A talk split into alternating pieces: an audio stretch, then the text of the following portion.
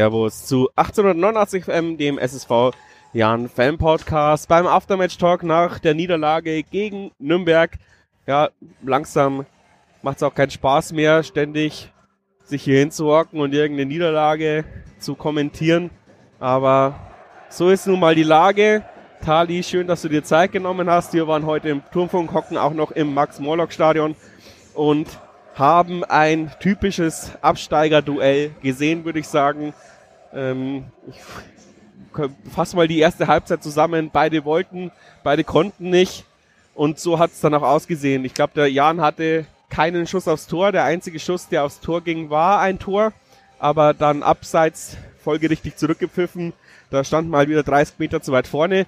Die Kombination war nicht schlecht, aber danach ist gar nichts mehr aufs Nürnberger Tor passiert. Ähm, es gab zwei Schüsse oder so, aber die sind halt drüber und vorbei. Und der Club hatte eigentlich auch eine Chance, die Urbe, glaube ich, verhindert hat, so eine schöne Flanke. Nochmal, aber das war nicht mal ein Torschuss, ja. das war einfach eine verrutschte Bogenflanke, äh, die Urbild noch sehr gut äh, irgendwie mit den Fingerspitzen rausgezogen hat. Aber ansonsten war von beiden Mannschaften, es war nichts. Sind wir ehrlich. Den Tabellenplatz angemessen vor dem Spiel, äh, 16. gegen 17. Und ähm, was äh, vorne drauf stand, war auch in der Verpackung innen drin. Da hast du vollkommen recht. Ich tue mich wirklich schwer, die erste Halbzeit ganz schlecht zu reden. Es war halt ein Absteigerduell. Ich bin mit dem 0 zu 0 zur Halbzeit relativ zufrieden gewesen. Hätte auch, glaube ich, auch mit dem Punkt erstmal leben können in diesem Absteigerduell. Vielleicht halt irgendwie Lucky Punch noch ähm, in der zweiten Halbzeit war auch ähm, ja frohen Mutes, dass wir das auch irgendwie noch schaffen könnten, weil ähm, das Wichtigste vor dem Spiel war mir, dass die Mannschaft zeigt, dass sie noch will, dass sie vor allem emotional dabei ist, dass sie von diesem Trainerwechsel Scheißdreck unter der Woche äh, mit Dreier und Co. Ähm, nicht beeinflusst worden ist. Und ich würde sagen, von der Mentalität her hat man eine gute Mannschaft gesehen. Das war es aber auch schon. Wir können kein Fußball spielen. Und das hat sich halt in der zweiten Halbzeit bewahrheitet.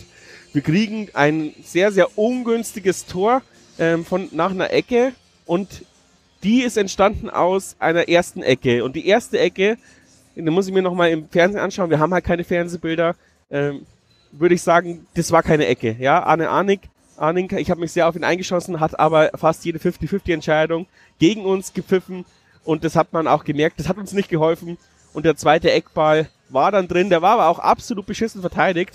Ähm, wir standen nur um den Fünfer rum und haben völlig vergessen, dass auch außerhalb Spieler stehen können. Es waren vier Nürnberger freigestanden und einer davon, wer war schnell wieder? Enrico Valentini, ja. Valentini kann sich den Ball halt runterlegen und in aller Ruhe das Eck aussuchen. Kein Außenverteidiger, kein Innenverteidiger, niemand, der sich irgendwie defensiv äh, verantwortlich fühlt, ist da draufgegangen und hat Druck auf den Ball gemacht. Und wenn ich allein das Tor schießen kann, un, ohne Druck, dann treffe ich auch das Tor, ja. Wenn du da Druck drauf machst, dann schießt er den wieder über Stadiondach. Bin ich mir hundertprozentig sicher. Nee, zu 100 Prozent. Und ähm, gerade bei Valentini, ähm, was er mittlerweile, das Einzige, was er noch kann in seinen, mit seinen äh, 33 Lenzen, ist, er kann äh, schießen aus der zweiten Reihe. Das hat er äh, irgendwie anscheinend die Woche vorher gegen Fürth gemacht, da ging es nicht ganz, da ging es an die Latte. Äh, jetzt macht er das Ding rein und das sollte man eigentlich wissen und das wussten die Spieler auch, ja. Aber das ist diese Unkonzentriertheit, aber so ein Spiel dann, ja, viel mehr stört mich, dass danach äh, extrem wenig äh, kam. Das Aufbäumen äh, der Mannschaft, das äh, äh, spreche ich jetzt definitiv zu, aber es ist zu wenig. Dass man Druck entwickelt, dass man eine sehr, sehr biedere Nürnberger Mannschaft ähm, in irgendeiner Art und Weise noch äh, extrem unter Druck setzt. Das hat die Mannschaft heute nicht geschafft. Und das ist das, was mich äh, besorgt. Also wirklich besorgt. Ja, du sagst es, man kann ihnen wirklich den Willen nicht äh, absprechen. Die letzten zehn Minuten haben wir gedrückt ohne Ende. Aber es war halt überhaupt keine Kreativität dabei. Lustloses nach vorne äh, bolzen, ähm, die hohen Bälle nicht gewonnen, ähm, die Außenbälle, die Flanken waren schlecht, die Eckbälle, die wir hatten, waren scheiße getreten. Ähm, das kann man wirklich nicht im Abstiegskampf bringen. Ja, das kannst du bringen, wenn du im Mittelfeld rumdünkest. Aber sowas Inspirationsloses ist, ich weiß es nicht. Natürlich kannst du schon unten bringen, deswegen stehst du ja unten drin. Das ist auch dumm von mir, aber gerade die Abpfiffszene, ja, wir haben, ich weiß gar nicht, Anspiel Nachspielzeit wurde gar nicht angezeigt oder durchgegeben. Ich schätze mal zwei Minuten waren es, obwohl es mindestens sechs hätte geben müssen, weil es gab ja 18 Wechsel und vier Verletzungspausen. Aber Arne Arning, wie gesagt, also pfeif uns nie wieder. Depp. Ähm, ja, dann haben wir noch eine Chance. Wir können ihn noch einmal in den 16er bringen. Dann spielen wir ihn erstmal eine halbe Stunde hinten rum über Nachreiner, Urweg und irgendwas. Und dann geht er auf die rechte Außenbahn. Faber und äh, ähm, äh, nee, äh, also Yildirim und Faber waren dann noch auf dem Platz. Genau. Und die hätten sich entweder den Ball hin und her schieben können und dann flanken können. Und was, für was entscheidet sich, ähm, das war Idrisi, Entschuldigung. Ja, ich muss, äh, ich habe es mir aufgeschrieben sogar. Idrisi macht den Übersteiger, bleibt an seinem Gegenspieler hängen und der Schiri pfeift ab, weil die Nachspielzeit vorbei ist. Das ist kein Abstiegskampf, ja? Das ist kein Abstiegskampf. Bitte, ja, verpiss dich. Sorry. Also, wenn du glaubst, dass das Abstiegskampf ist, mit einem Übersteiger in der letzten Sekunde, wo du ihn einfach nur in die Mitte dreschen musst und irgendwie vielleicht noch eine Chance rausholst, dann, ja, dann hast du hier nichts zu suchen im Abstiegskampf. Ja, also ich ich, das ist mir unbegreiflich, wie man als Mensch oder als Spieler überhaupt auf die Idee kommen kann, so arrogant in einem Abstiegskampf zu agieren. Und das ist, und dann wundern sie sich, dass sie nie, nie eingesetzt werden und nur in die letzten fünf Minuten, also, Entschuldigung, also, das ist unbegreiflich. Und das ist irgendwie die Bezeichnung. Ich bin mir nicht sicher, ob alle in diesem Verein sich der Lage bewusst sind, wo wir gerade stecken. Ähm, auch jetzt die Fanbase ist schön und gut, ja, dass wir die Mannschaft nach dieser Niederlage nochmal aufbauen, die kommen her und wir feiern sie. Aber ich weiß ich nicht, ja, ob da jeder sich gerade bewusst ist, dass wir gerade fucking Letzter sind und fucking Magdeburg hat sich jetzt äh, 3-2 gegen Kiel rausgekämpft und wir müssen uns Woche für Woche so einen Rotzscheißdreck anschauen.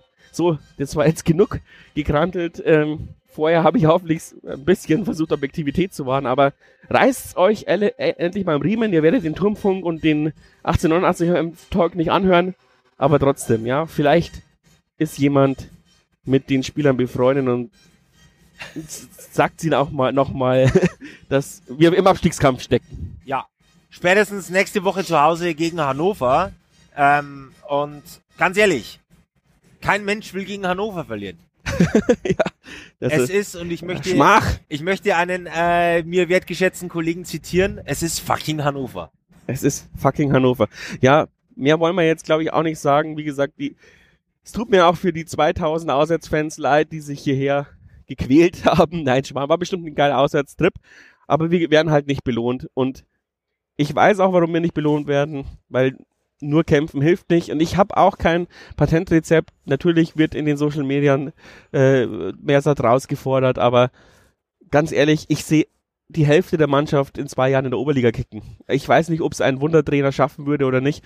Äh, wir müssen uns jetzt einfach mal zusammenreißen und auch die, die vielleicht äh, nicht das Zweitliganiveau haben, mit Konzentriertheit, mit Wille, kann man auch mal ein halbes Jahr über sein Level spielen und dann gibt's auch wieder gute Verträge, ja. Also ich hoffe, dass die Spieler auch um ihrer selbst willen uns da rauskämpfen.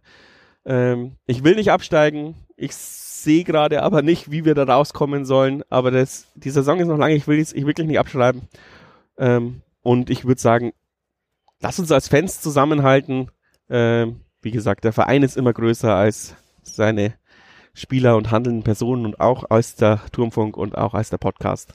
Äh, mehr kann ich dazu nicht sagen. Äh, machen wir das Beste draus. Ähm, es gibt offensichtlich äh, vermutlich unter der Woche wieder eine Folge. Ähm, ich will mir aber meine Hand nicht ins Feuer legen. Meine Termine unter der Woche sind total äh, eskaliert. vielleicht ist es, vielleicht muss ich auch noch eine Woche verschieben, aber ich versuche es äh, unter der Woche in eine reguläre Ausgabe zu machen. Danke fürs Zuhören, Tali. Willst du noch irgendwas loswerden? Gewinnt gegen fucking Hannover. Danke. Danke. Tschüss.